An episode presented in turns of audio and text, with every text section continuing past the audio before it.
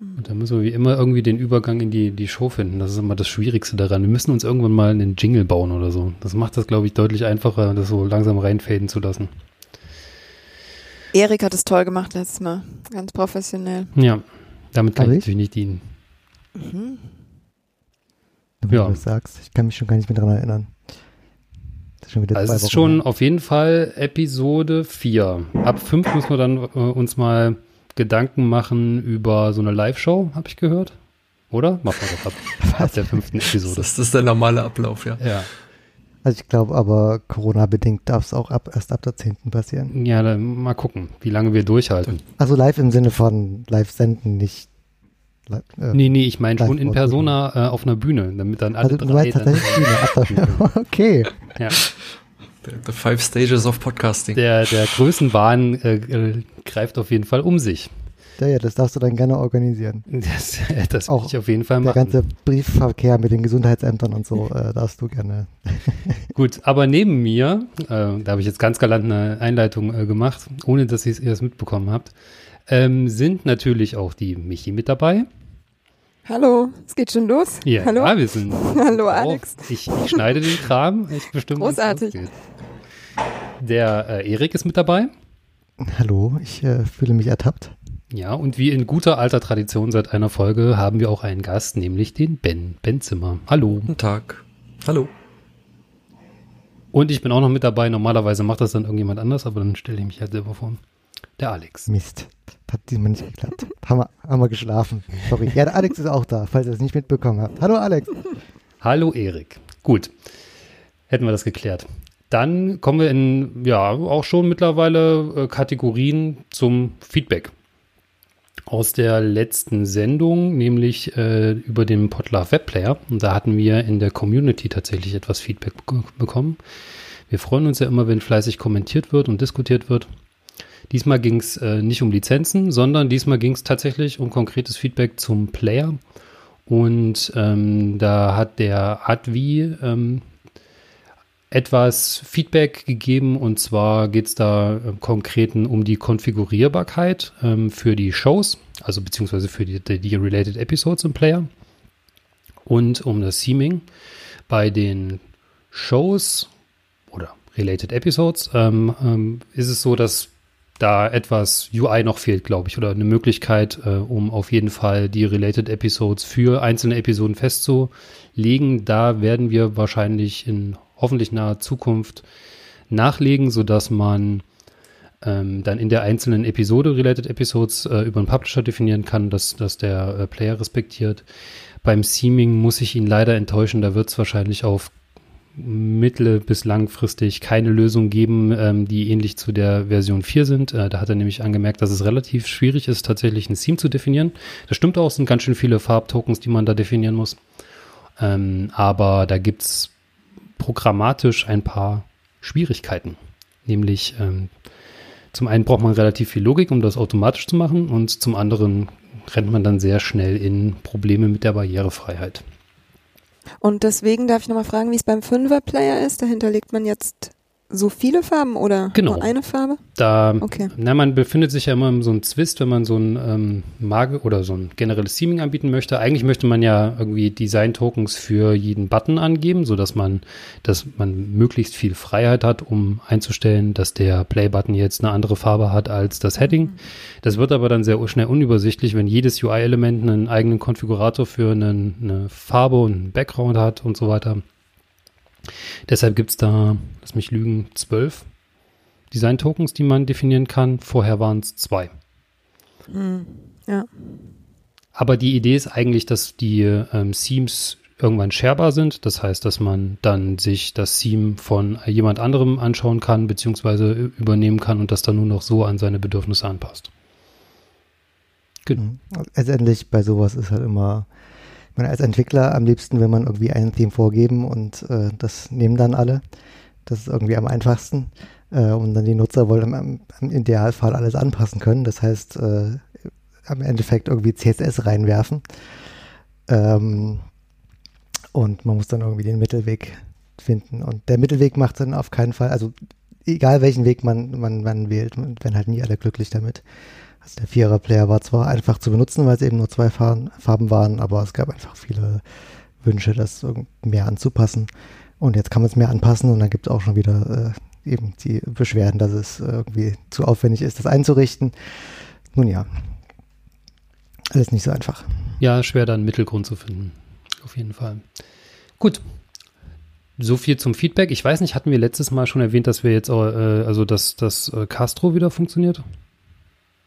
Nee, ich glaube, äh, in der letzten Episode, als sie aufgenommen wurde, ging Castro noch nicht. Ja. Als sie veröffentlicht wurde, ging es schon, aber da war natürlich das äh, Gesprächsmaterial in der Episode noch, dass es nicht geht. Aber ja, also die äh, News ist, Castro geht jetzt. Das war ein Problem im Plus, also Publisher Plus wird er verwendet, um unseren Feed zu äh, proxyen. Also Publisher Plus ist der Feed-Proxy, den ich gerade äh, entwickle.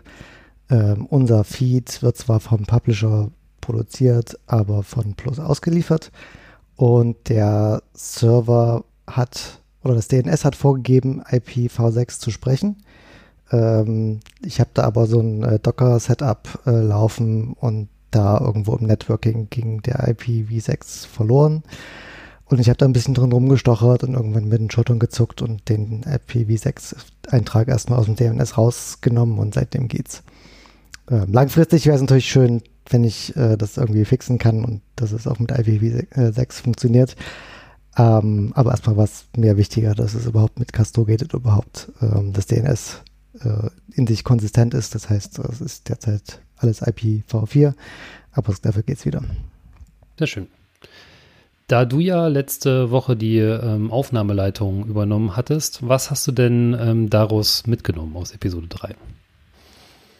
Jo, also erstmal, ähm, gut, Ultraschall habt ihr, glaube ich, beide schon gesagt, ist irgendwie äh, ganz äh, einsteigerfreundlich, also mehr oder weniger überraschend einsteigerfreundlich, also mehr überraschend, weil es einfach irgendwie ein komplexes äh, Problem ist, das da gelöst wird. Wenig überraschend, weil man, wenn man Ralf irgendwie verfolgt äh, und Konsorten, dann weiß man, dass die irgendwie seit Jahren da irgendwie drüber iterieren und wirklich viel Hirnschmalz reinstecken, um das irgendwie UI so einfach wie möglich zu halten.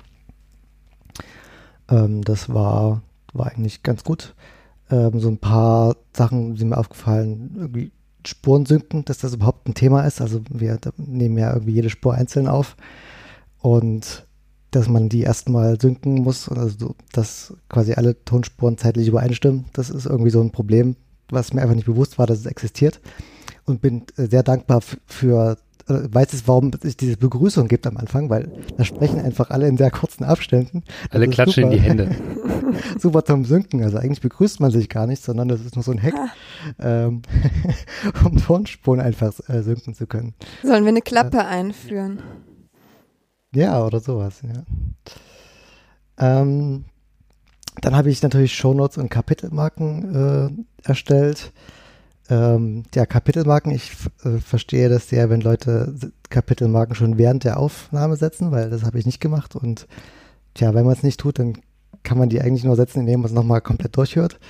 Äh, habe dann dabei auch Shownotes geschrieben. Also wir haben zwar eine Sendungsvorbereitung, die da auch sehr hilfreich war, also so ein äh, Etherpad, wo man schon so ein paar Links rauskopieren kann, aber dann fallen ja doch noch irgendwie Begriffe ähm, und so weiter, die da nicht drinstehen, die man irgendwie ganz gerne in den Shownotes haben möchte. Aber letztendlich, äh, ja, Shownotes anfertigen, schon eine sehr anspruchsvolle, also auch zeitanspruchsvolle Geschichte, wenn man das irgendwie. Du hast noch nicht Transkripte geschrieben. Ja, ja sagen, das, ich bin jetzt mit Transkripten dran und ich möchte mich jetzt eigentlich ganz kurz fassen, damit die Sendung wird.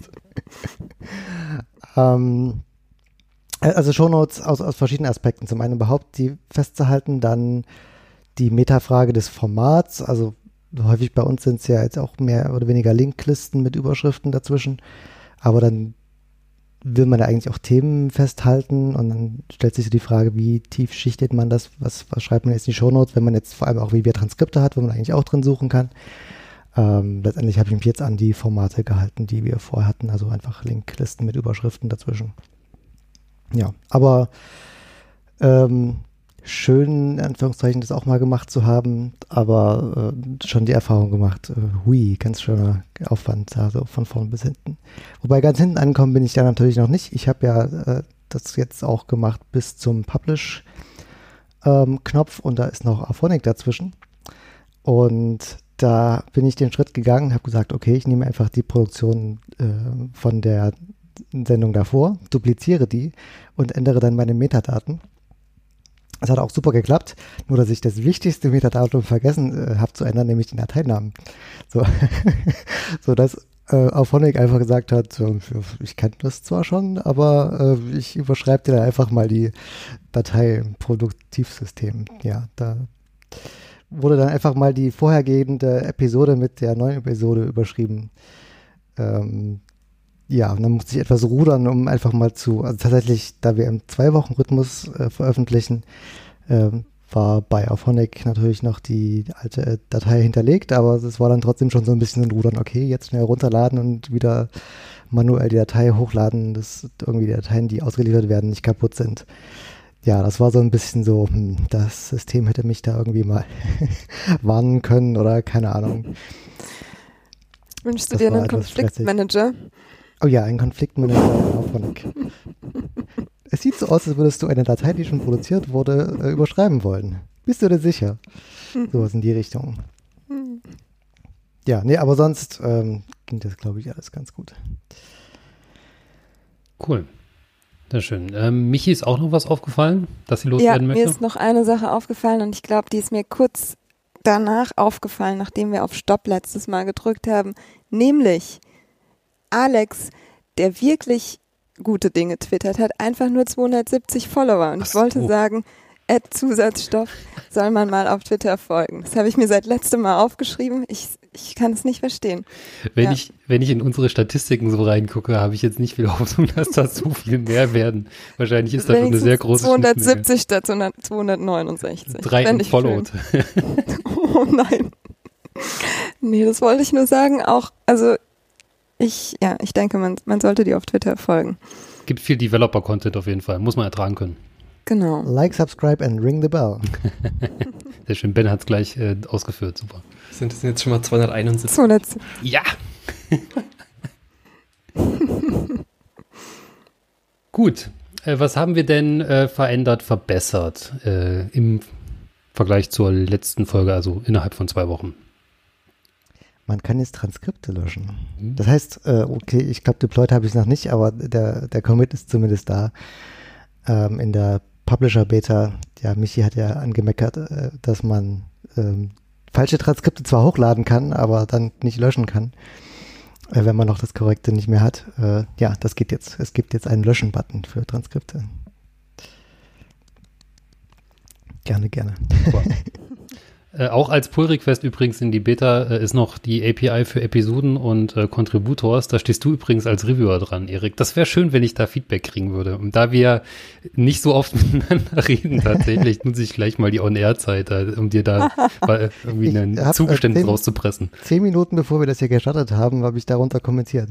Ah, Mist. Ja, da habe ich jetzt. naja, gut. Glück gehabt. Gut, ja, den, der äh, Webplayer hat auch äh, ein bisschen Updates erfahren. Da gab's oder da gibt's immer noch ein Problem mit den äh, Default-Konfigurationen. Wenn man da die Clients umkonfigurieren möchte, kann man die zwar ändern und speichern, aber das resettet sich dann. Das habe ich kurz gefixt. Dann habe ich gesehen, dass alles dabei kaputt geht. Äh, das war auch sehr schön. Da hatte äh, Claudia relativ schnell ähm, den äh, Alarmmodus in ähm, in der Community äh, getriggert. Äh, dann habe ich den Fix wieder zurückgerollt. Ja, äh, gerade bei so Multisite-Sachen und äh, irgendwo was in die WordPress-Options äh, speichern und persistieren, ist das wirklich sehr viel Schmerz. Naja, ich äh, weiß nicht, noch nicht so richtig, wie ich das lösen soll, ob es ein wirkliches Problem ist oder ob man sich da nicht einfach eine neue Konfiguration für den Webplayer erstellt und daran dann speichert. Vielleicht sogar die sauberere Lösung. Gut. Ach ja, und äh, der Webplayer äh, wird, der 5er wird auch etwas barrierefreier. Da bin ich gerade ähm, am Arbeiten. Und zwar gibt es da eine Anfrage von einer Uni, die den gerne verwenden möchte. Und da ist es ja auch sehr ähm, wichtig, dass der für möglichst eine breite Nutzerschaft äh, zugänglich ist. Und da bin ich dabei, äh, Feedback von tatsächlich äh, so einem Audit einzuarbeiten. Und das sollte auch hoffentlich bald durch sein und sollte dann deutlich besser verwendbar sein. Sehr cool. Darf ich, äh, Erik, ist es okay, wenn ich eine Frage zu Alex stelle? nee, ähm, wa was hat da noch Wieso? gefehlt? Wegen Ähm. den Transkripten. Ähm, was hat da noch gefehlt an, äh, an Barrierefreiheit? Äh, also der Vierer, da habe ich sehr viel Arbeit reingesteckt in äh, dieses Thema und habe auch mich sehr viel mit der Accessibility da ausge oder beziehungsweise mich, mich da eingelesen. Da ist es hauptsächlich so, dass man auch bestimmte Menüs hat, ähm, die man ähm, so als normaler Nutzer nicht sieht, die dann einfach als quasi alias hidden damit eingebaut sind. Also zum Beispiel ist es möglich, über die, durch die Kapitel ähm, ähm, mit der Tastatur zu gehen. Ähm, das wäre mit der normalen Visualisierung sehr schwer möglich und dann auch solche wirklich so, wo man davor steht und sagt, ja klar, macht überhaupt gar keinen Sinn. Der äh, Input-Regler oder der, der Schieberegler im Player äh, ist in Millisekunden eingestellt und wenn man jetzt das über die Keyboard-Controls kann man ja nicht irgendwie so in 2000 Mil äh, oder in 20.000 Millisekunden äh, Steps da hin und her äh, hovern. Das heißt, da hätte, wenn man das wirklich jemand ver verwendet hat, in Millisekunden die Abspielzeit enden müssen. Also ja, da so die, die Ecke. Also auch wirklich so Sachen, wo man auch, glaube ich, mit äh, gesundem Menschenverstand hätte draufkommen können. Ja. Ja. Aber apropos Transkripte, wenn ich mal dazwischen grätschen darf, fällt mir nur gerade ein. Ben, ihr hattet doch mal so ein Transkript-Editor-Ding sie geschrieben, schon vor Jahren. Gibt's das noch? Ist das irgendwo gibt's verfügbar oder ist das äh, irgendwo unter Podigy äh, Nutzer? Den haben wir nie veröffentlicht, weil wir den auch nur intern einsetzen und Okay. der auch nicht, ja, nicht wirklich für externe Zwecke anwendbar ist, weil wir da halt noch so ein paar Sachen, die wir halt nur intern nutzen, auch mit editieren lassen. Okay, also ist weiterhin ein ist internes das- Projekt. Ja, genau. Okay, schade. Sonst hätte ich es ja vielleicht doch mal verwenden können, jetzt um die äh, Episode zu transkribieren. Wir haben da auch ein Dann- internes Tool. Das möchte aber Erik wahrscheinlich nicht verwenden, sondern ähm, Also Command-Line und ach, hm. nee, nee, dann kommt schon ein Browser hoch und dann kannst du dann da drin herumtipseln. ah, oh. Ja. Mhm. Na, ich schaue mir das mal an. Aber das hat gen genau den gleichen Zustand wie euer Tool. Das ist super. Das ist äh, auch noch nicht so an die Endnutzer weitergebbar. Gut, ähm, und Michi hat auch noch was äh, verändert, verbessert. Ach so, ja. Ähm, ich habe auch dazu geschrieben, ist vielleicht für jetzt ähm, Podlove-Endnutzerinnen nicht so ganz so interessant, aber ich war ganz begeistert. Ich mache nämlich, ähm, ich sitze an der podlove.org-Webseite oder eigentlich daran, diese ganzen Webseiten und äh, Subdomains, die es da gibt, irgendwie mal zusammenzubringen und äh, schreibe das gerade neu mit Gatsby und es war ziemlich cool. Erik hatte mir dann äh, einen Markdown-Export von WordPress gegeben und jetzt kann ich tatsächlich diese Markdowns einlesen und krieg sie als GraphQL zur Verfügung gestellt. Das ist, also mir gefällt Gatsby bisher sehr, sehr, sehr. Da war noch ein Schritt dazwischen. Also tatsächlich exportiert man diesen normalen WordPress-Export, was so ein äh, XML-Blob ist, und dann gibt's ein, ein Node-Tool, was äh, da drüber rutscht und da eben Markdown-Dateien draus macht und dann Mhm. habe ich dir übergeben. Okay, Es dann wurde gibt's in also drei Formate konvertiert, bis man dann das dann endlich in Gatsby verwenden konnte. Mhm. Ja, aber okay. jetzt ist es GraphQL und jetzt ist es ja ziemlich cool. Ähm, ja, freue ich mich aufs Weiterarbeiten da dran. Gut, das wäre dann, glaube ich, der äh, Routine-Block. Dann kommen wir zum eigentlichen Thema dieser Sendung. Logischerweise nach Publisher und Webplayer natürlich der Subscribe-Button und deshalb haben wir uns den lieben Ben eingeladen, den wir noch gar nicht vorgestellt hatten, aber ich wollte Mhm. mir das aufheben, um äh, dann die, die Bridge zu schaffen, um äh, richtig in das äh, Podlove Subscribe-Button-Thema einzusteigen. Ben, ähm, was, was ich zum An- Beispiel, anwesend. zum Beispiel über dich weiß, äh, also beziehungsweise äh, man sieht sich ja ab und zu auf einem äh, auf den Subscribe-Konferenzen, aber ansonsten äh, haben wir ja relativ wenig miteinander zu tun. Stell dich doch am besten mal äh, selber vor. Ja, ähm, ich bin Ben, äh, bin aktuell CTO bei Podigy, einem deutschen Podcast-Hoster ähm, und dadurch auch seit ja, so 2013 in der deutschen Podcast-Landschaft so ein bisschen unterwegs und da halt auch am Anfang ähm, vor allem relativ viel mit, mit Tim und auch mit dem Podlove-Projekt ähm, Berührung gehabt.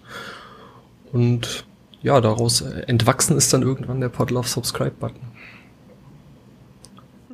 Ähm, ansonsten, ich, ähm, Besonderheit, ich, ich wohne aktuell in New York. Das hat tatsächlich nichts mit Arbeit zu tun, sondern damit, äh, dass meine Frau hier an der Uni äh, als Virologin arbeitet. Ähm, und ja, an sich, ich bin Softwareentwickler, eigentlich nicht von Ausbildung, ich bin eigentlich auch Biologe, aber ähm, ja. Sehr schön. Muss man ganz kurz warten, muss man ganz kurz warten, bis die Klingel aufhört. Das ist kein Problem, das kann Alex dann schneiden. Das schneide ich alles weg. Das ist kein Problem, ja. Da merkt niemand. ähm, ja, von der Ausbildung her bin ich eigentlich Biologe, bin dann aber irgendwann bin ich da rausgekommen und in die Softwareentwicklung gewechselt, habe ähm, ein paar Jahre für einen CMS-Hersteller in Berlin gearbeitet und haben dann quasi da mit einem äh, Arbeitskollegen dann als eigentlich erstmal als Nebenprojekt dann Podigy gegründet und das ähm, ja, betreiben wir jetzt seit oh, knapp zweieinhalb Jahren hauptberuflich. Ähm, und ja, haben mittlerweile fast 20 Mitarbeiter, also ins insgesamt fast 20 Leute. Ähm, und suchen tatsächlich im Moment immer noch mehr. Äh, ja. Das ist vielleicht keine schlechte Plattform hier tatsächlich, äh, die Hörerschaft, der, die sich Der grobe Abriss. Schönes ja, Office also, in Berlin. Auch das, ja. Im Moment Ja. noch tatsächlich für die 20 Leute ein bisschen klein, aber mit der ganzen Homeoffice-Pandemie-Geschichte äh, reicht's auf jeden Fall noch. Ähm, ja, also wir suchen im Moment an, an allen Ecken und Enden im Support und vor allen Dingen aber in der Entwicklung, äh, hauptsächlich Backend, ähm, DevOps tatsächlich auch. Was Quer- braucht ihr im Backend? Äh, Backend hauptsächlich Ruby, Ruby on Rails ist das ähm, die Haupt-App. Ansonsten haben wir aber viel drumrum an, an verschiedenen Sachen.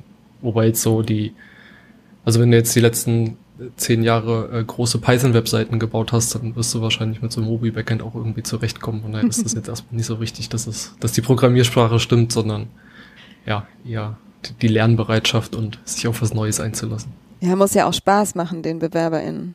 Ja, äh, Ruby? Ja, ja de defini definitiv. Ja. ja, vielleicht. Ich meine, neues, neues Lernen macht ja oft auch Spaß. Ich glaube, Ruby hat noch eine ziemlich breite Fan-Community auf jeden Fall. So. Ja, definitiv, ja. Ich bin gerade auf der Teamseite, ihr habt ja sehr coole äh, Avatare, nenne ich es mal. So Podcast-Cover slash Avatare auf der Teamseite. Ja, das, äh, da hat sich Ben wieder muten müssen. Ich finde das sehr authentisch, um ehrlich zu sein. Du kannst äh, gerne das Mikro offen lassen. Das ist, vor allen Dingen, das Witzige ist, es war den ganzen Tag ruhig. Und sobald ich hier irgendwie das Mikrofon auf, aufmache, ist hier die Hölle los. Das ist, äh, war gestern auch schon. Ich hab, in der Regel ist es so, dass mein, mein Morgen, dadurch, dass ich ja immer nur so, so also der Zeitunterschied sind sechs Stunden. Das heißt, ich habe mit, mit den Leuten in Berlin immer nur so den halben Tag, äh, der, der sich überschneidet. Das heißt, mein Morgen besteht meistens dara- daraus, dass ich mit irgendwelchen Leuten telefoniere. Und es ist wirklich gestern, jedes Mal, wenn ich dann den, den Call gestartet habe, ging halt draußen irgendwie die Hölle los. Das ist einfach hervorragend. Sehr schön. Gut, ja, und wir haben dich ja ähm, eingeladen, weil du ja bei den Anfängen des äh, Subscribe-Buttons äh, mitgemacht hast. Oder dabei warst. Weil äh, wir Anfang versuchen ja Mitte, immer noch so ein bisschen ähm, Archäologie zu be betreiben. Und laden uns dann hoffentlich die, die Leute ein, die äh, Zeitzeugen sind. Und vielleicht wäre es ganz cool, wenn du äh, uns mal er erzählen könntest, wie es überhaupt zu der Idee vom Subscribe-Button kam. Ja. Ich hoffe, ich kriege das noch halbwegs äh, richtig zusammen. Ich sehe, äh, irgendjemand hat hier noch ein Zitat von Tim. Äh, Ja, ja, ich hatte, ich hatte dann Also- mal Tim gefragt Ja. und der hatte mir nur das gesagt. Also ich, ich weiß, dass es auf einer Republika war. Ich musste aber tatsächlich ins Repo gucken, wann der erste Commit war, um zu, zu gucken, welches Jahr. da habe ich in letzter Zeit öfter Probleme mit irgendwas in Jahren einzuordnen. Äh, Es war tatsächlich Republika 2014 und damals gab es auf der Republika ein, ähm, ein Sendezentrum. Ich glaube, das war auch die, die Geburt des äh, Sendegates, wenn ich mich richtig erinnere. In dem Mhm. gleichen Sendegate wurde auf einer Republika geboren, ja. Also zumindest der Begriff. Ich glaube, das Forum kam dann irgendwie ein Jahr später, aber der Begriff Sendegate kam irgendwie dann da. Ähm, und ja, wie das jetzt konkret war, ich glaube, Tim hatte irgendwie mitbekommen, dass man durch eine, eine simple URL quasi auf einem, auf einem Telefon oder auf iOS und einem Android-Gerät durch eine simple URL mit einem bestimmten Schema davor. Also normal ist ja HTTP Doppelpunkt Doppelslash. Und ich glaube für was, früher war es noch iTunes, heute Apple Podcasts, äh, war das pcast äh, Doppelpunkt Doppelslash. Mhm. Und dass damit, wenn man im Browser auf so eine URL geklickt hat und dann Feed hinten mit dran hing, dann geht die passende App auf und die App bietet einem an, den Feed zu abonnieren. Und dann haben wir da irgendwie zusammengesessen und haben darüber gesprochen und so, ja, eigentlich könnte man ja automatisch irgendwie erkennen, auf welchem Gerät diese Webseite gerade aufgemacht ist und dann gibt's ja pro Gerät, äh, pro, pro Ökosystem äh, eine damals noch relativ kurze Liste an, an Podcast-Apps. Und die meisten davon hatten tatsächlich zu dem Zeitpunkt auch schon die Unterstützung für diese speziellen URLs. Und ja, dann habe ich, ich glaube, auf der Republika selber im Sendezentrum noch angefangen, irgendwie so ein bisschen mal so ein Proof of Concept zusammenzuhacken. Und es hat ganz gut funktioniert anscheinend. Ähm, ja, und der erste Commit war tatsächlich einen Tag nach der, nach der Republika, habe ich nachgeguckt. War ein produktiver Tag dann, ne? Ja, anscheinend, ja. Oder es war sehr ein sehr einfaches Projekt. Also es war, ist tatsächlich der, der Code an sich ist auch eigentlich gar nicht so kompliziert. Der komplizierte Teil kam eigentlich erst danach, weil wir, ähm, Tim und ich, im Endeffekt dann dazu übergehen mussten, eigentlich sämtliche ähm, Hersteller von diesen Apps anzuschreiben hm. und zu sagen, oh hier, ihr habt es zwar drin, aber ihr macht da noch was falsch oder ihr habt es noch nicht drin, wollt ihr das vielleicht einbauen?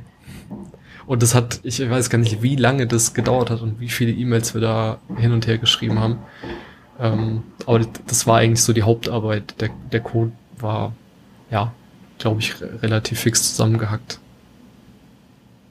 Ja. In CoffeeScript. Warst du von Anfang an CoffeeScript oder ähm, hast du das erst anders implementiert? Ich bin mir relativ sicher, dass es wahrscheinlich von Anfang an CoffeeScript war, weil das kommt tatsächlich auch so ein bisschen aus der Ruby bzw. Ruby on Rails Ecke weil die ähm, ja so Anfang der 2010er haben die quasi CoffeeScript als Default ähm, in diesem Framework gehabt. Und wenn man aus der Ruby-Ecke kommt, ist CoffeeScript halt extrem einfach zu lernen und ähm, ja, hat halt für die, dadurch, dass ich halt zu dem Zeitpunkt auch eigentlich exklusiv äh, Rails und mit, mit CoffeeScript Frontends gemacht habe, ähm, ja, war es für mich halt einfach. Und damals war halt JavaScript echt noch richtig dolle schmerzhaft. Das hat sich nicht geändert. ähm, ja, ja, es ist, ist nur anders schmerzhaft heute. Genau, ist anders ähm, also für mich ist tatsächlich CoffeeScript, ähm, zumindest in, in, meinem Kopf und für meinen, äh, meine Hands-on-Erfahrung ist CoffeeScript für mich so ein bisschen der Vorgänger von TypeScript, was so die, das Tooling außenrum angeht. Also wenn ich in JavaScript, wenn ich da irgendeinen Scheiß programmiert habe, dann nimmt der Browser das erstmal an und hinten kommt wahrscheinlich Mist raus. Bei CoffeeScript war es schon so, wenn ich da irgendwie im, im, im Code oder in der Syntax, dann habe ich zumindest schon mal einen anständigen Fehler gehabt, äh, bevor ich das Ding im Browser überhaupt aufmachen musste. Ne? Ja. Das ist ja bei, bei TypeScript äh, ähnliches Prinzip und das war das eigentlich, was es damals so charmant für, für mich bzw. uns auch in der Entwicklung gemacht hat. Du sprichst in der Vergangenheit, gibt es CoffeeScript nicht mehr? Ich bin da nicht so auf dem Stand.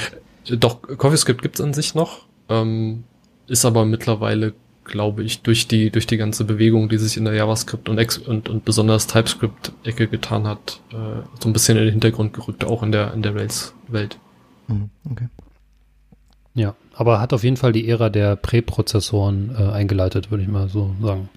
Ja, zusammen mit SAS wahrscheinlich, ja. ja mhm. Hammel. Hammel.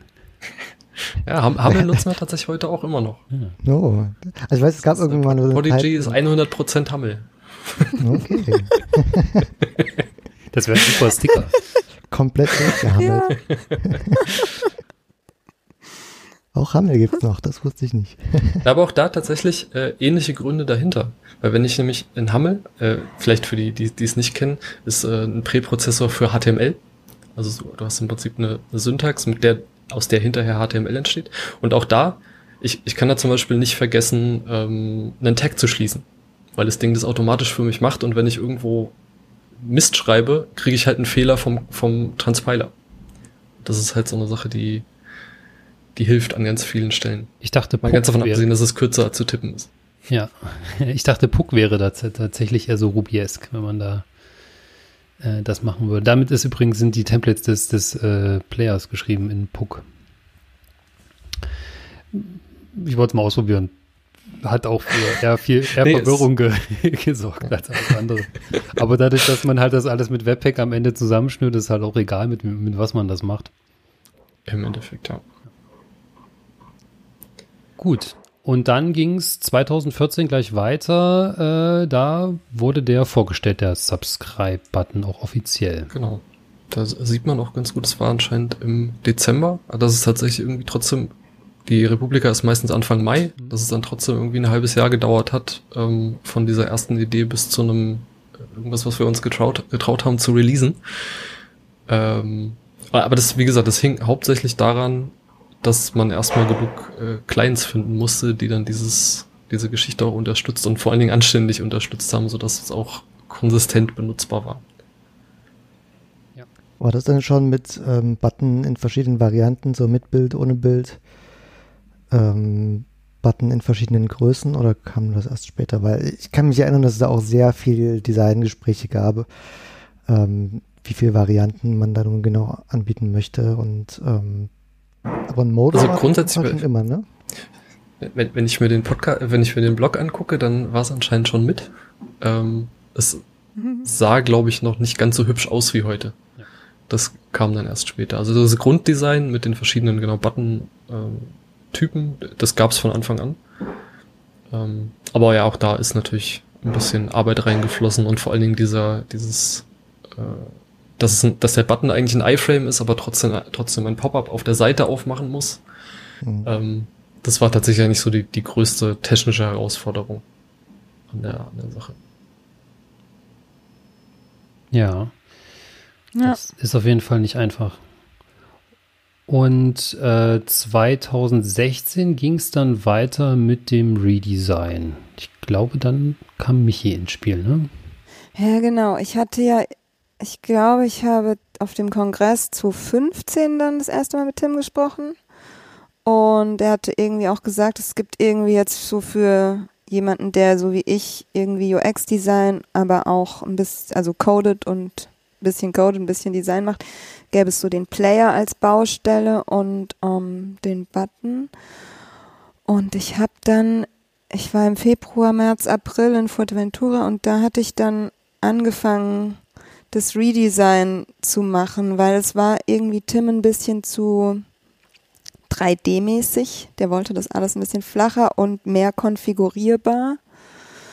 Ähm, ich habe jetzt gerade geguckt, ich habe damals alles irgendwie auf CodePen gestellt. Ich sehe aber genau, im März habe ich angefangen und wann wurde dann, dann hatte ich echt einige Entwürfe und Iterationen durchgemacht mit Tim, weil wir wollten irgendwie Variationen mit Cover, ohne Cover, in drei verschiedenen Größen, mit Outlines, ohne Outlines gefüllt, überhaupt nur eine Textvariante. Also es sollte alles konfigurierbar sein. Dazu soll man sich auch noch eine Farbe aussuchen, von der dann abgeleitet jeweils die Textfarbe in heller oder dunkler natürlich, weil auf weiß will man dunkel schreiben, auf schwarz hell automatisch rausgerechnet wird. Und genau, dann hat es so viele Design-Iterationen gebraucht, um dann im Mai, hast du gesagt, ne? Hm. Ja, ja, zwei Monate circa. Zwei Monate Fuerteventura.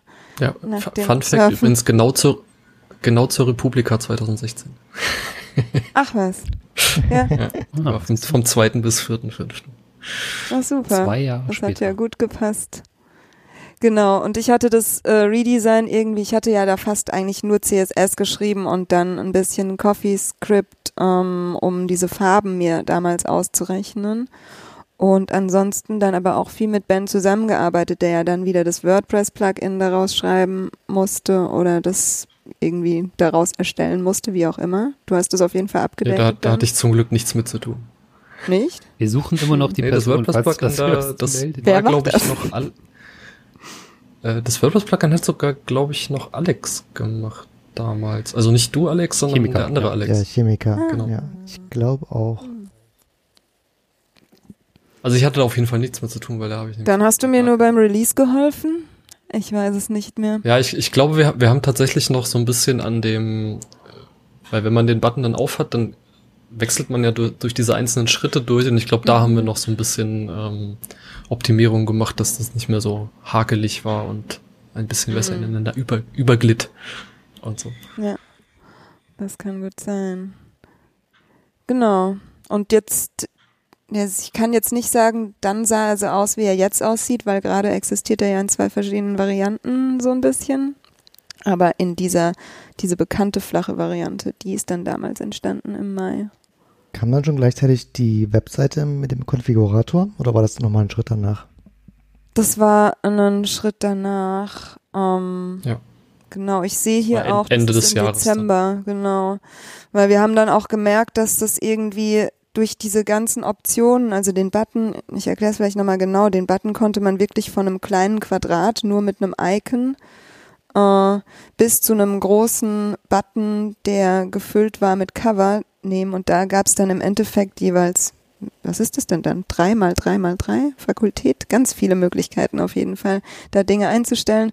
Und dafür hatten 27. wir dann oder das.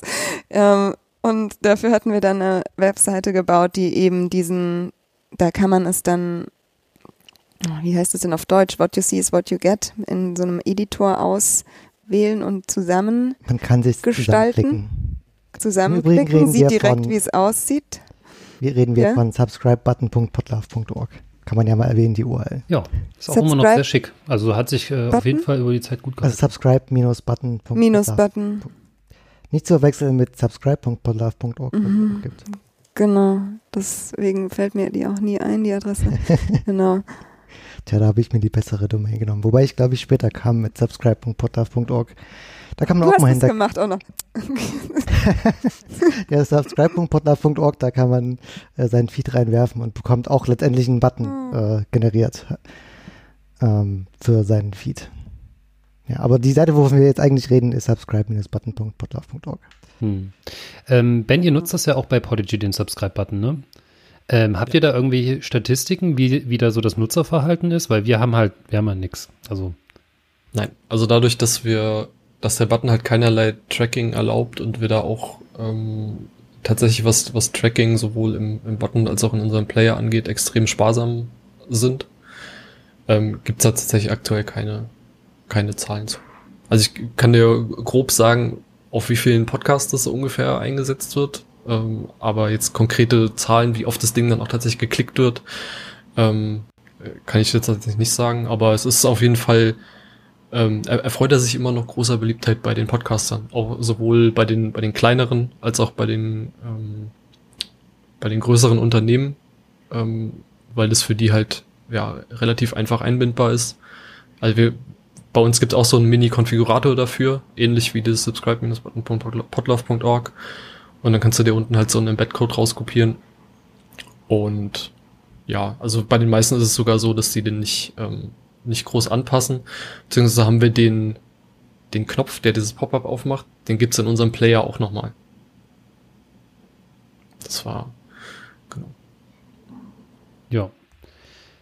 Ja, den gibt's ja mittlerweile auch bei uns im Player. ähm, Bin schon wieder in einer neuen Optik. Ja, schon in, genau, das ist jetzt dann die, ist das jetzt die zweite oder die dritte Variante, Michi? Das ist dann die dritte Variante. Die dritte Variante, genau. Ähm, weil der, das war ja auch eine Anforderung für den Fünfer-Player und da äh, ist die, also aus der alten Codebasis von den CoffeeScript habe ich vor allen Dingen das mit der, die, die Client-Logik rausgenommen, was ja eigentlich auch so das Grundlegende ist. Also welche Clients haben welches URL-Schema und bieten welche Plattformen an wie gesagt, das war halt die Meisterarbeit. Diese, diese Datei zusammenzustellen und aktuell zu halten, das war, ja. Ja.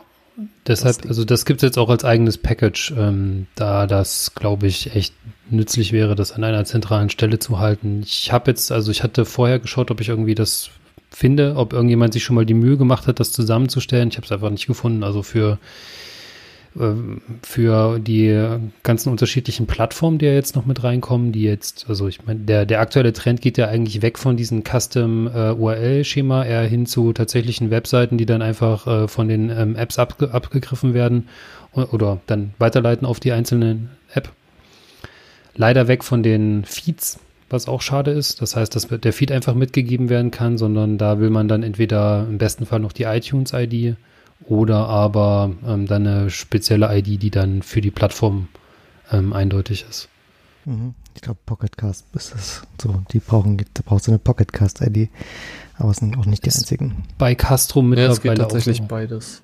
Ja, bei, bei Pocketcast, das ist so ein super spezieller Fall, der ist eigentlich schon seit Anfang an äh, super speziell.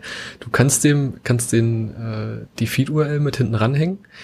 Die Seite funktioniert aber nur, wenn die den Feed schon mal gesehen haben, Hm. Ah, weil die ja ihr eigenes Backend haben. okay. Und das heißt, wenn du da mit einem neuen Feed ankommst, dann sagen die, pff, ja, habe ich schon nie gesehen, kann ich nichts mit anfangen. Da gibt's glaube ich, auch ungefähr 7- 37 äh, Issues im äh, Subscribe-Button-Repository, die immer wieder mit der gleichen Antwort geschlossen werden. Muss es ja auch geben, solche Dauerbrenner. Ja. Genau, und die, ähm, ja, also die Technologie ist jetzt in, also wir haben ja, oder ich habe ja angefangen, den, ähm, als ich den Player äh, gebaut habe, das alles in so ein das Podlove UI Mono-Repo zu überführen, da da ja auch bestimmte, also da zum einen der Subs äh, Subscribe-Button im Player verwendet werden sollte, als auch der Subscribe-Button eigenständig äh, laufen sollte. Und das neue Design ist angelehnt an den Webplayer 5 auf jeden Fall. Also es gibt ja die, ähm, der aktuelle Zustand davon ist, dass es äh, dieses Modal gibt, aber der Trigger dazu, der tatsächlich das Modal öffnet, der existiert noch nicht und auch noch nicht die Integration mit den WordPress-Plugin. Das sind noch so ein paar offene Baustellen, die wir haben, ähm, wo wir einfach noch keine Zeit gefunden haben, das tatsächlich umzusetzen. Es ist ja auch so, dass jetzt zum Beispiel die äh, neuere Clients wie Spotify zum Beispiel also mit behandelt werden. Wie macht ihr das eigentlich bei äh, Podigy mit Spotify und den Subscribe-Button?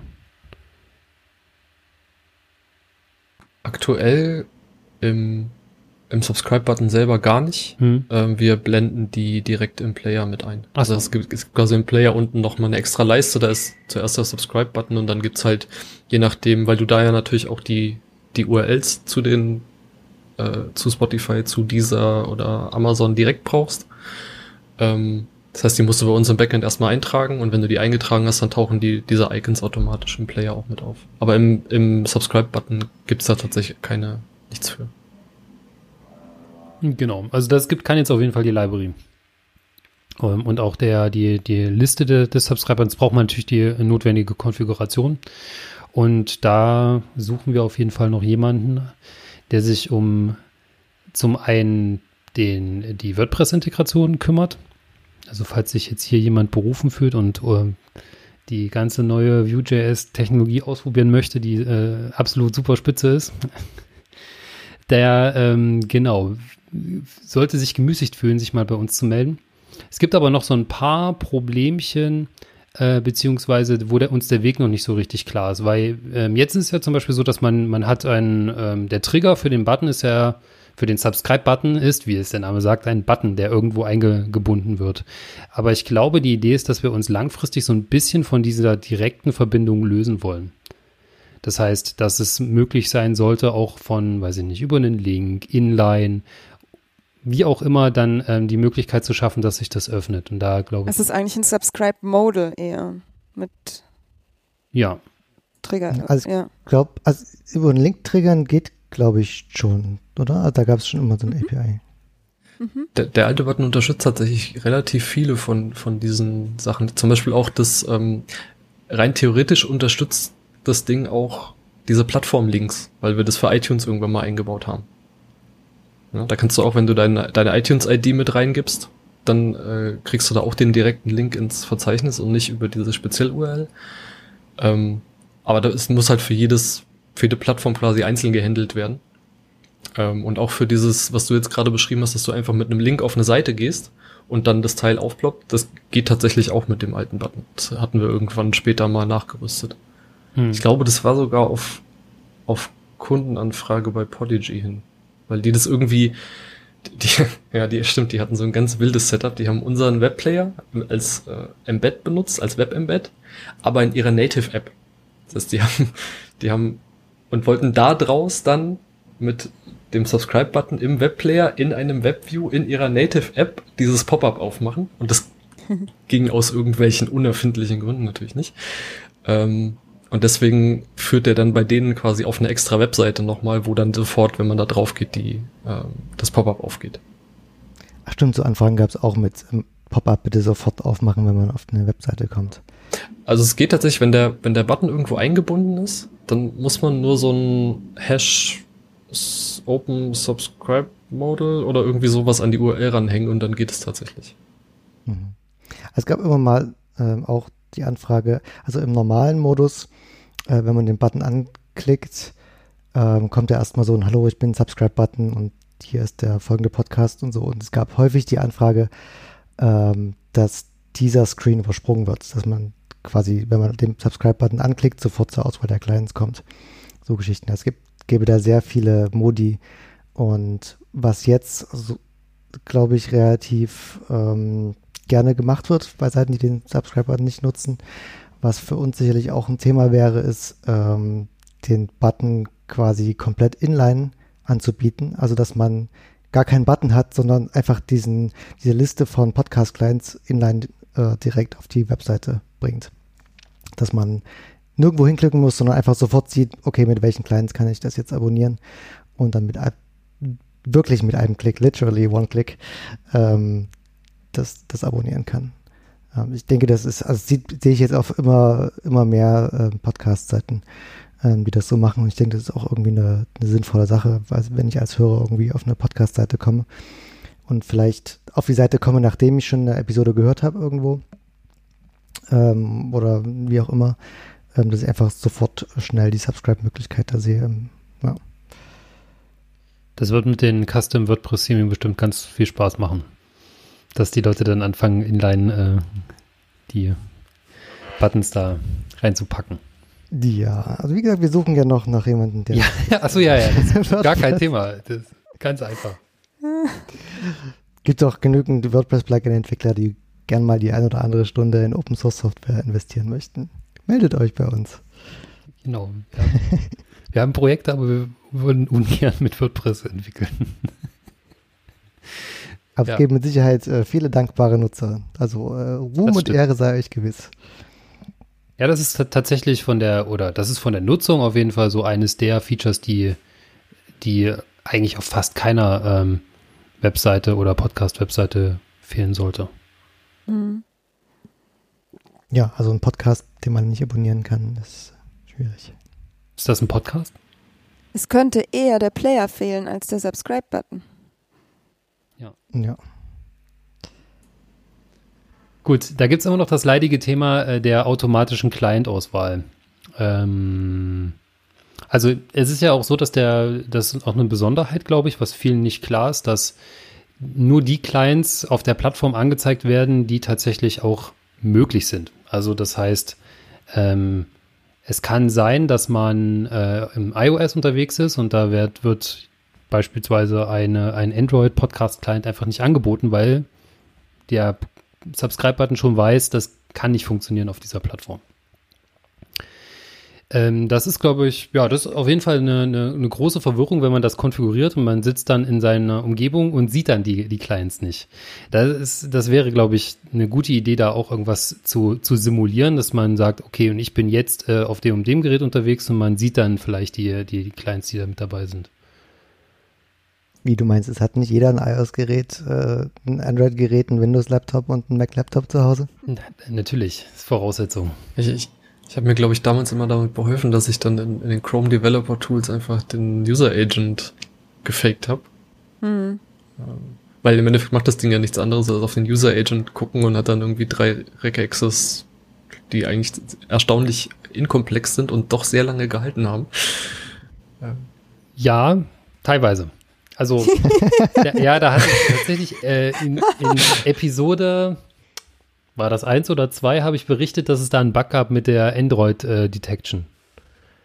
Die habe ich dann, musste ich dann nochmal anpassen. Hast du die auch in Subscribe-Repo zurück? Selbstverständlich nicht. Oh. Ich weiß nicht, ich glaube, ich nutze da eine Library jetzt dafür. Ich muss nochmal nachgucken. Ähm, ja, aber also das ist das eine Thema. Also wie macht man das den Nutzern klar, was jetzt auf der jeweiligen Plattform, also wenn da jetzt ein, ein ähm, Hörer auf die Webseite kommt, wie sieht das dann aus, der Subscribe-Button? Und das andere Ding ist, sollte man ihnen die Wahl geben, welche Clients tatsächlich angezeigt werden oder sollten einfach alle zur Verfügung stehen? Also ich bin immer noch der Meinung, dass beides gehen muss. Was der Default ist, darüber kann man sich streiten. Aber es gibt HörerInnen oder es gibt Gründe dafür, das nicht automatisch zu machen. Es gibt viele Gründe dafür, das automatisch zu machen und das können PodcasterInnen dann für sich entscheiden, dass das ihr Publikum vielleicht so will oder ihre HörerInnen. Ich persönlich für meinen Podcast würde das nicht wollen, weil ich selbst manchmal mit Geräten auf Webseiten gehe und ich weiß später, dass ich mir da eigentlich nur eine URL für ein anderes Gerät rauskopieren will oder so. Oder das nur jemandem schicken will, der ein anderes Gerät hat und das nervt mich als Nutzerin, dass dann Annahmen getroffen werden, ähm, die ich nicht selbst äh, dann entscheiden könnte. Genau, deswegen also als Entwicklerin des Plugins jetzt, ich würde auf jeden Fall beides anbieten wollen. Ist die Frage, wer wem was vorschreibt. Ne? Letztendlich der, die Nutzerin ist diejenige, die es nutzt, aber entweder schreibt der Entwickler oder der Podcast-Entwicklerin oder Podcast-Publisherin der mhm. dem Nutzerin vor, äh, wie es zu benutzen ist. Also ist äh, ja komische, komische Konstellation an der Stelle. Mhm. Stimmt, da hast du recht. Also wahrscheinlich ist es vom, vom Grundgedanken her ist eine größere Auswahl wahrscheinlich immer besser. Wir haben uns das damals, glaube ich, so hergeleitet. Also die, aktuell ist es halt so, dass wir alle Clients, die wir gefunden haben, die eben diese, diese Funktion unterstützt haben, ähm, nehmen wir mit rein ich glaube, wir haben dann, ich glaube, die werden in, immer in zufälliger Reihenfolge angezeigt, weil wir dann niemanden irgendwie bevor- oder benachteiligen wollten. Ähm, und dann war es aber so, dass wir gedacht haben, okay, du kommst jetzt da rein, auch wenn du einen von den Clients schon mal benutzt hast, dann fällt dir irgendwie sofort wahrscheinlich das Icon ins Auge und dann klickst du halt da drauf. Und wenn nicht, dann nimmst du halt den ersten aus der Liste und es gab ja dann in diesem letzten Schritt immer noch mal so, die, so eine Mini-Installationsanleitung, was jetzt zu tun ist, wenn, äh, wenn nichts passiert. Ähm, das war eigentlich noch so das Nervigste an diesem Button, dass wenn du, es werden jetzt zwar Clients von dieser, von deinem Ökosystem, also iOS zum Beispiel angezeigt, aber wenn du draufklickst und der ist nicht installiert, dann geht einfach eine weiße Seite auf. Ja, das also ist blöd. Ein, ein neuer weißer Tab. Das ist so the best user experience. Ähm, aber es geht halt nicht anders, weil die, die Webseite natürlich nicht wissen kann, welche Apps du installiert hast. Das ist halt so ein bisschen sicherheits- und privacy-mäßig äh, zum Glück so. Und deswegen gab es quasi, deswegen haben wir uns gedacht, okay, dann, nachdem du da drauf gedrückt hast, dann wechseln wir quasi nochmal die Ansicht auf so eine, ähm, ja, so einen Endscreen. Und wenn du diese weißen Tab dann wieder zugemacht hast, dann siehst du, ah, okay, hat das jetzt nicht funktioniert, dann drück mal bitte hier, um den Client zu installieren. Das war quasi unser Workaround dafür. Ähm, aber ja, ich glaube, für die, die, Zukunft ein bisschen mehr Auswahl ist, glaube ich, immer besser. Gefühlt ist es so, wenn du halt Apple Podcasts und wahrscheinlich Spotify drin hast, dann werden das die zwei Top-Antworten sein.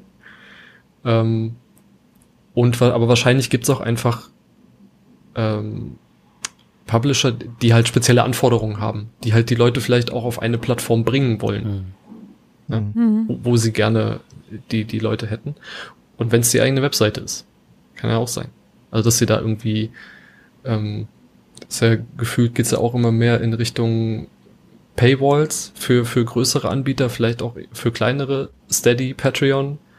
Ähm, es muss halt nicht immer der, der Podcast-Client immer mittlerweile sein und auch nicht Spotify und, und dieser. Steady also und Patreon halt hatten wir noch gar nicht auf der, auf der Liste, aber das ist ein guter Punkt.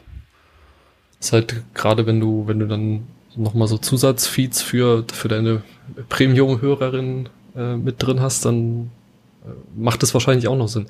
Also da sind die, ja. die Use Cases sind halt einfach mehr geworden tatsächlich über die Jahre. Du hast halt nicht mehr nur die, die 10, 15 Podcast-Clients, sondern du hast halt auch noch die drei bis fünf Plattformen äh, und noch den, den Longtail. hm. Ja, das, das macht natürlich ein ganz großes Feld auf, wenn man dann eigentlich zulassen möchte, dass man beliebige Einträge da drin haben kann. Na gut, aber dadurch, dass das ja dann meistens irgendwie nur, in Anführungszeichen, nur Links sind, ist es dann wieder halb einfach. Und wie gesagt, jetzt gerade so bei diesen, ähm, wie nennt man das? Ist das nicht Crowdfunding, sondern Crowdsourcing-Plattformen wie Patreon und Steady und wie sie alle heißen da gibt's halt auch eine begrenzte Anzahl von. Also wenn du heute wahrscheinlich im iOS Store und im, im Play Store Podcast Client eingibst, dann wirst du dich wahrscheinlich vor Einträgen nicht retten können. Hm. Ähm, aber da willst du halt auch nur so die Top 5 maximal haben. Und für die, die mit Podcasts vorher noch gar keine Berührung hatten, du, dann willst du eigentlich Apple Podcasts, Google Podcasts, Spotify und vielleicht noch ein oder zwei andere. Weil da kannst du dir dann relativ sicher sein, dass, dass die Sachen auch zugänglich sind für den Benutzer. Ja, das ist auch so ein, so ein guter Punkt beim, ich fand es witzig, dass du gesagt hast, ihr zeigt die, die Reihenfolge randomisiert an. Aber letztendlich willst du ja, ich meine, du willst niemanden favorisieren und gehst irgendwie davon aus, dass Leute, die schon einen Client haben, das über das Icon entdecken und draufklicken, aber Nutzerinnen, die noch nichts davon wissen, also das erste Mal irgendwie mit Podcast äh, Begegnung haben, vielleicht, den will man ja eher etablierte Clients anbieten, wie du gerade gesagt hast. Also ist irgendwie ein gewisser Kon Konflikt da, aber will man jetzt deswegen Apple Podcasts und, und so weiter irgendwie nach immer ganz vorne oben anzeigen? Ja. Weiß ich auch nicht. Na, wir, wir haben halt auch nicht alles mit reingenommen an Clients, sondern auch nur die, die wir so ein bisschen zumindest grob durchgetestet haben, die nicht komplett furchtbar waren. Hm. Ähm, das heißt, da klar, so ein bisschen Vorauswahl gab's halt schon, aber wir haben halt versucht, das möglichst divers zu halten, das Feld. Also sind da, glaube ich, auch sogar immer noch, in dieser Client-Datei sind wahrscheinlich auch immer noch die Windows Phone Clients mit drin. also in der aktualisierten nicht mehr. Ja, gut, das ist mir klar, aber ja. Ich gucke gerade mal, wie viel das sind. Windows Phone. Da gibt es bestimmt irgendwelche Achievements, wenn, wenn da jemand einen Client auswählt. es gibt ja auch immer noch die Möglichkeit, sich die RSS-Feed-URL zu kopieren.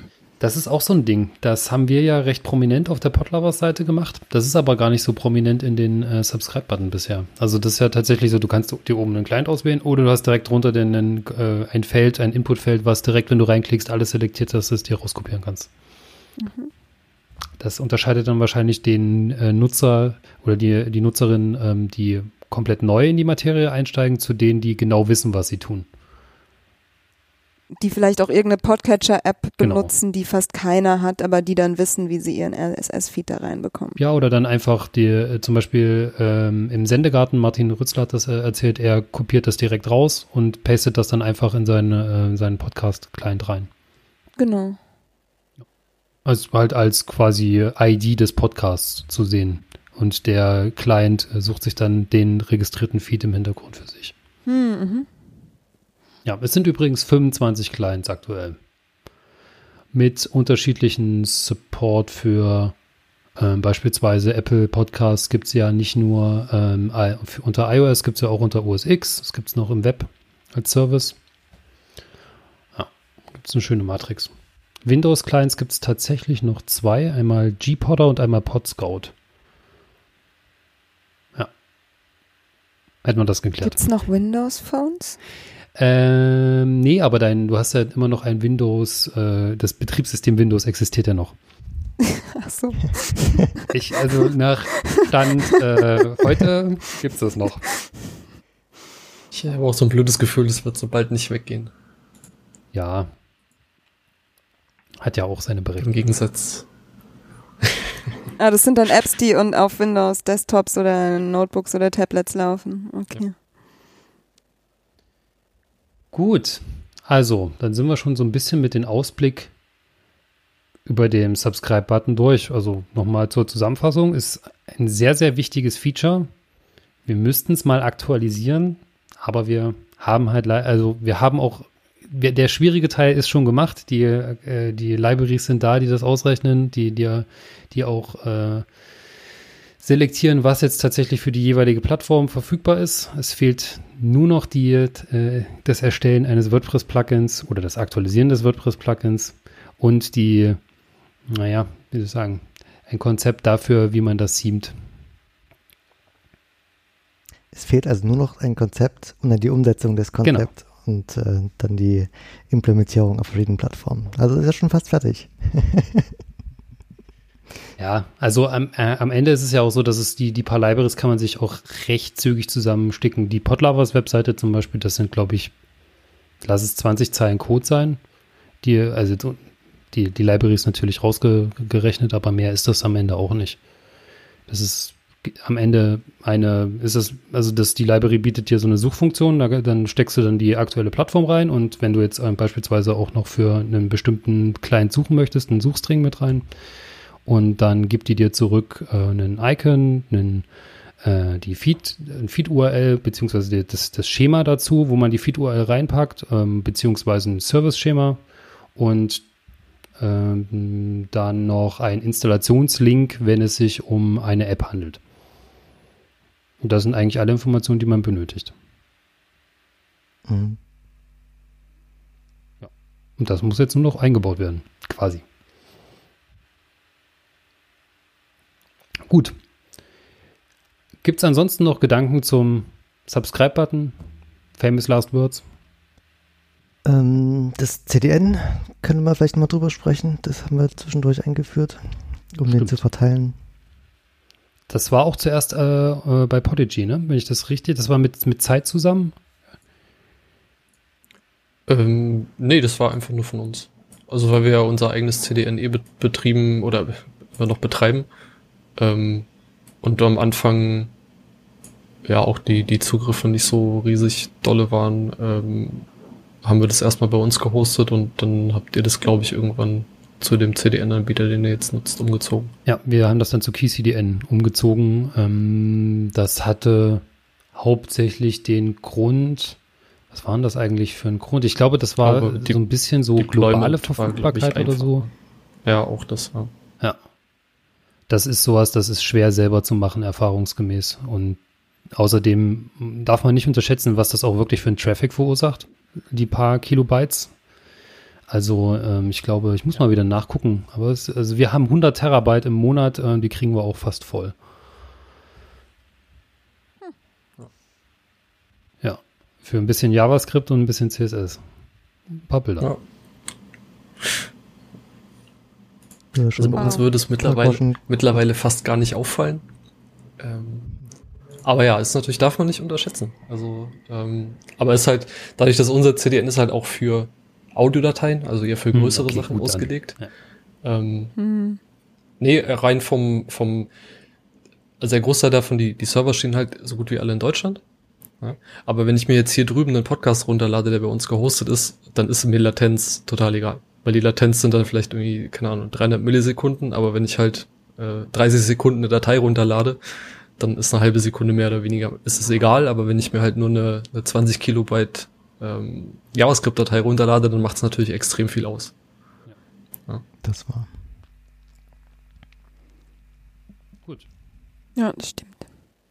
CDN, haben wir noch irgendwas vergessen? Ich glaube nicht. Also mir fällt zumindest nichts mehr ein. Hm, nö. Haben wir also nee, keine Themen mehr. Keine Themen mehr.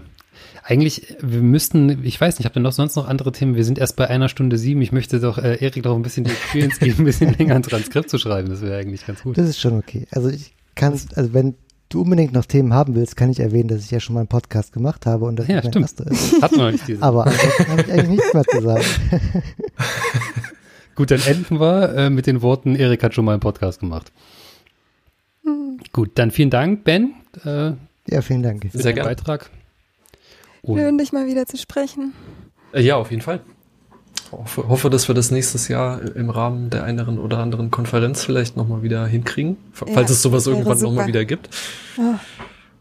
Wir sehen uns im Cyberspace, ah, ja. ja. ähm, ansonsten darf ich euch tatsächlich ein, ein großes Kompliment äh, zu der Podlovers Seite aussprechen. Bin äh, großer Fan davon. Ach, schön. Ja, das ist wirklich sehr, sehr schön. Wegen dem Fixed Player, Ben. Wie, wie läuft es da bei euch? Da, das wäre tatsächlich mein einziger Kritikpunkt. Ähm, oh. Ihr hattet doch bis, bis letzte oder vorletzte Woche gab es noch den, den, in Anführungszeichen, normalen Player auf der Seite, oder? War das so? Gab immer den Fixed Player nur bei den Podcasts, ja. Weil ich bin nämlich heute auf die Seite gegangen und habe mich gewundert, dass irgendwie kein Player mehr da ist. Also dieses Overlay über das Bild oben mit dem Play-Button ist viel zu transparent. Man sieht es quasi gar nicht, wenn man auf die Seite geht. Ah, ich habe ja. die ganze Zeit gesucht, okay, wo kann, wo kann ich ihn jetzt hier abspielen? Ja. Ähm, das vielleicht als kleine, aber an sich, äh, nachdem ich ihn dann gefunden hatte, ähm, ja, top. Danke. Ja, ich glaube, also es, es gab die vorherige äh, Variante, wo im Header-Bereich die aktuelle Episode war. Und ich glaube, da war der Play-Button sofort sichtbar. Nee, das war auch da so. Ähm, das, Ja, ich, das ich ganz arbeite das auf jeden Fall ein. Mir ist es auch schon aufgefallen, dass ich, dass das wahrscheinlich nicht sehr ähm, offensichtlich ist, dass man da das jetzt abspielen kann. Äh, wahrscheinlich werde ich dann die Transparenzen einfach invertieren, sodass man wirklich sieht, da, da ist der Playbutton, da drücke ich drauf, weil wenn man den nicht Ja. hat, es ist schwer, den Hauptinhalt zu Ein konsumieren. Be beliebter Fehler. Ja. naja, wir hatten auch irgendwann mal einen Kunden, eine relativ große Webseite, die irgendwie eine halbe Million bis eine Million Besucher am Tag hatten und haben halt den Player mit dem Podcast auf der Seite eingebunden und haben dann irgendwie nach einer Woche hier, warum klickt denn da keiner drauf? Also warum hört es denn keiner? Und ich gehe auf die Seite drauf und scroll und scroll und guck und ja, wo ist denn der Player? Ja, da unten rechts, wenn, wenn du so zwei Seiten runter scrollst, klein in der Seitenleiste. So. Gut, dann hätte ich mir den Besuch auch sparen können. Problem gefunden. Ähm, ja. Das sind halt so, nur weil Traffic da ist, heißt ja nicht, dass die Leute auch wissen, erstens, wo sie hingucken müssen und zweitens muss es dann auch noch klar sein, okay, da muss ich draufdrücken oder das ist überhaupt was zum Abspielen. Ja? Mhm. Also wir bieten halt für den, du, du kannst dir quasi für den Player bei uns ein komplett eigenes Theme zusammenbasteln. Also nicht nur Farben, sondern auch komplette Gestaltung. Und auch da, ähm, und erlauben den Kunden das halt auch selber zu machen. Und auch da siehst du halt teilweise Sachen, wo du denkst, aber wie soll, wie soll das jemand finden? Ich sehe in, in keinem Stück davon, dass ich da jetzt irgendwo drücken muss und dann hinterher kommt Audio raus. Wie, wie soll das gehen? Es hat schon einen guten Grund, dass das eine eigene Profession ist, sowas, ne? Ja, absolut. Auf jeden Fall. Ja. Gut, da haben wir nochmal zehn, Seku- äh, zehn Minuten geschunden, das finde ich gut. Dann aber wünsche ich-. Aber jetzt auf jeden Fall äh, euch einen schönen Abend Ah, euch auch oder Nachmittag oder Nachmittag, richtig? nach New York? Ja. Ja, danke nochmal für die Einladung. Und ja, vielleicht kriegen wir das ja irgendwann nochmal zu einem anderen Thema hin. Gerne. Mal gucken. Fand ich schön. Gewiss. Tschüss. Tschüss. Ciao. Bis bald.